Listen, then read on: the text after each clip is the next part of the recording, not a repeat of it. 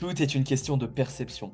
Finalement, chacun d'entre nous a une façon de penser qui lui est propre et aussi une perception. Et aujourd'hui, on va voir ensemble ces différentes facettes de la perception et finalement comment y avoir, on va dire, une version plus ou moins commune et universelle afin d'avancer dans la même direction. Charlotte, toi, comment tu le vois un petit peu ces différentes perceptions euh, dans ton quotidien en tant que coach, mais aussi closeuse au parallèle? Euh, La perception, c'est qu'il faut bien comprendre déjà qu'est-ce que c'est. La perception pour une personne, ça va être comment se traduit un élément, une image, un mot, une expérience par rapport à un vécu, comment il a été enregistré en fait par le, par le cerveau, par, euh, par la personne. On appelle ça la carte du monde d'une personne. La carte du monde d'une personne, qu'est-ce que c'est? Eh bien, c'est fait, euh, c'est composé de son expérience vécue.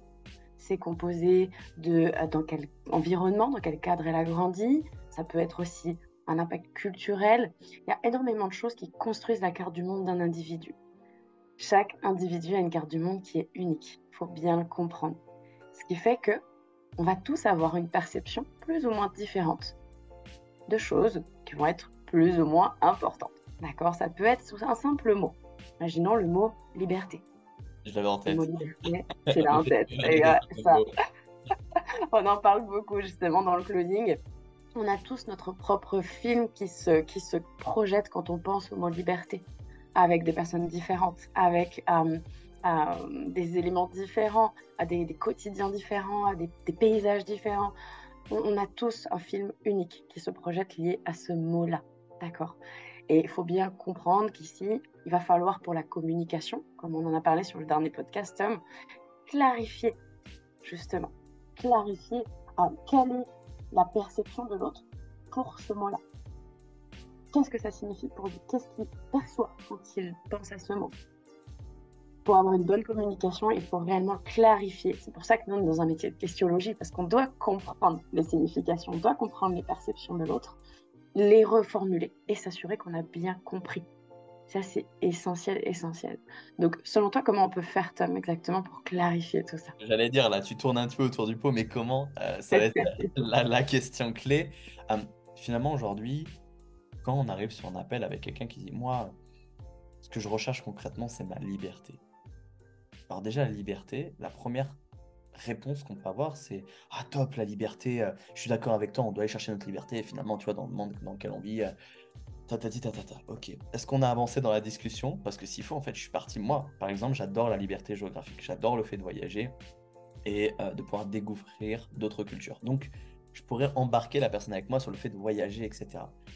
Mais imaginons pour la personne, le mot liberté signifie simplement pouvoir aller chercher ses enfants le mercredi à 13h. Pouvoir les chercher chaque soir à l'école et les amener chaque matin à l'école. Le mot liberté alors prend un sens complètement différent. Alors la première des questions que je vais poser à la personne qui est en face de moi pour mieux comprendre, c'est qu'est-ce que tu entends par le mot liberté? Qu'est-ce que la liberté signifie pour toi? Et en fait, je vais venir clarifier, comme l'a dit Charlotte auparavant, et surtout prendre beaucoup plus d'informations, ce qui va me pouvoir de capitaliser sur les informations clés de la personne et dire, ok, donc, tu me parles d'aller chercher tes enfants, etc. Donc là, le mot liberté, on ne parle pas du coup de liberté géographique. Et c'est important de comprendre maintenant le vécu par rapport à la personne, pourquoi elle peut pas faire, etc., etc. Et pourquoi du coup elle veut chercher cette liberté. La deuxième point de perception et qui est un point très important parce que là on part sur une découverte des personnes, mais euh, comme tu abordé Charlotte, c'est souvent lié à une expérience vécue je vais prendre un mot euh, tout de suite qui vient souvent en tête, et souvent d'ailleurs quand on parle de digital, mais on va dire qui est très intéressant à analyser. C'est le mot arnaque.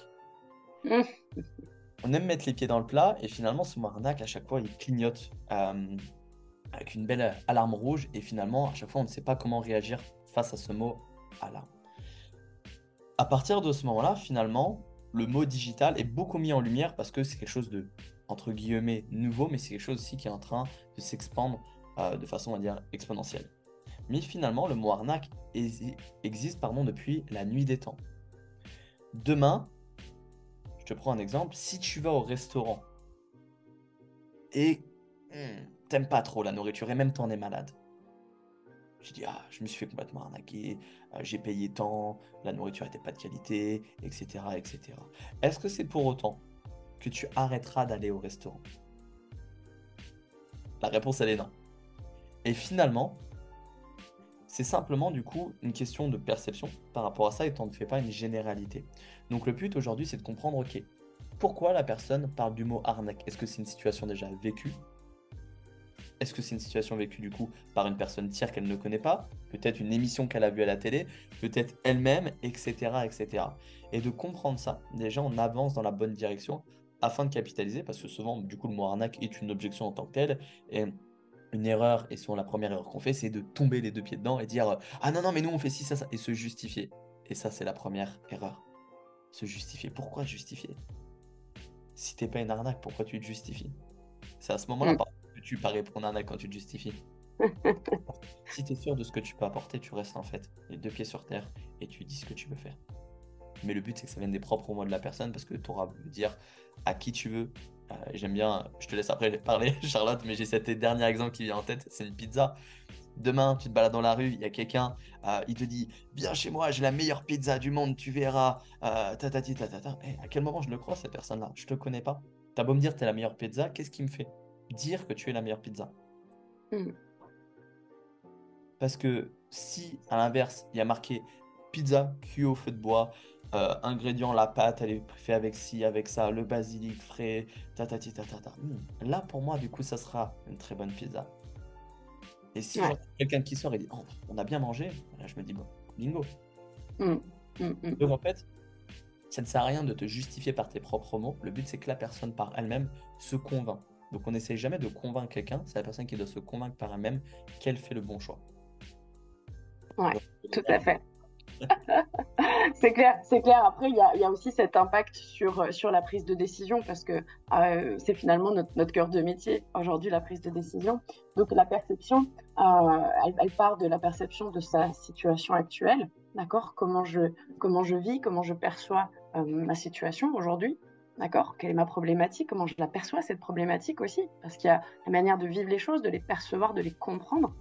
Il y a aussi comment je perçois ah bah, ma situation désirée, comment je perçois mon objectif, comment je construis, quel est le film que je veux construire de cet objectif-là, à quoi ça ressemblerait ma vie comme ça, comment je la perçois? C'est là où on va utiliser, on va aider la personne à se projeter, d'accord, en closing, en utilisant sa perception des choses. Parce qu'on l'aura comprise. Et c'est elle qui va construire le film de son objectif. Ok, quand j'y serai, bah, ce sera comme ça, comme ça, comme ça, comme ça parce que c'est avec sa propre perception, les éléments importants réellement pour elle, qu'elle va construire ce film en fait de réussite. Et c'est sur ça qu'elle va s'appuyer pour prendre une décision, pour aller changer les choses. Est-ce que vous comprenez aujourd'hui l'importance de comprendre la perception de l'autre dans ce qu'il vous explique, dans sa problématique et dans ses objectifs, pour pouvoir mieux l'accompagner? Dans le closing, ça, c'est des outils essentiels. C'est pour ça qu'on utilise beaucoup la questiologie et qu'on a toujours en tête que la carte du monde des autres est unique. D'accord. Voilà, je voulais juste faire cette petite, euh, cette petite conclusion-là. Je pense même finir avec une, une référence d'un livre, si vous aimez lire. Euh, c'est euh, le livre de Netflix qui est ultra intéressant par rapport à ça, le livre de, management. Finalement, pour citer un exemple, pour donner, pour teaser un petit peu ce, ce livre-là, mais surtout la façon de penser qui se traduit derrière comme a dit Charlotte, en fait, tout est une question de, priorité finalement dans, nos choix et de perception sur oui ou non c'est intéressant, du moins à l'instant T. Parce que on, est euh, plus ou moins les rois de la procrastination à un moment ou un autre dans, notre vie. Euh, et c'est un point important de le, comprendre et pas de le banaliser. Et finalement, euh, on tire tous et toutes des leçons, des leçons de vie. Et ce livre, en fait, montre et schématise finalement euh, un management dans une société. Une société où en fait le droit de parole est mis en avant. C'est-à-dire que demain, euh, le grand patron peut euh, avoir une remarque, je dis entre guillemets par exemple, de quelqu'un qui arrivé depuis un mois, qui veut donner son opinion. Quelqu'un qui n'a pas du tout, on va dire, le même grade professionnel dans la boîte, qui n'a pas depuis la même ancienneté, etc. Mais on compte sur lui pour donner son opinion et dire, ok, c'est bien ce que tu m'as dit, mais je suis pas d'accord par rapport à ça, parce que je trouve ça nul d'un côté, euh, mais bien de, l'autre. Et en fait, il exprime son opinion, et dans le livre, il dit à un moment, euh, il y a un gars qui dit Attends, je, suis nouveau ici, ce qu'il vient de faire, c'est. Il va se faire virer, là, c'est sûr et certain. Et la personne lui répond tout simplement non.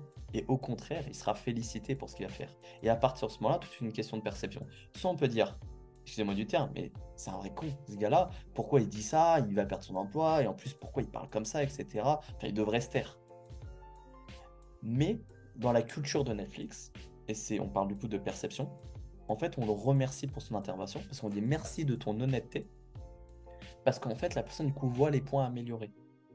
Donc on pourrait soit du coup capitaliser sur une perception et dire c'est mauvais, parce que cette personne-là fait que se plaindre et dire que des éléments négatifs, ou sinon on tient une leçon, trier les informations et dire merci de ton feedback parce que je veux m'améliorer.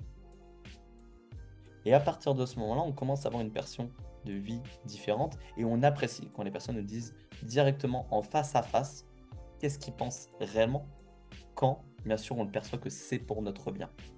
Mais ça demande du coup de la part de l'ego et de la perception de nous-mêmes que de l'accepter. Je pense qu'on a fait un bon tour sur euh, tout est une question de perception. Qu'en penses-tu, Charlotte?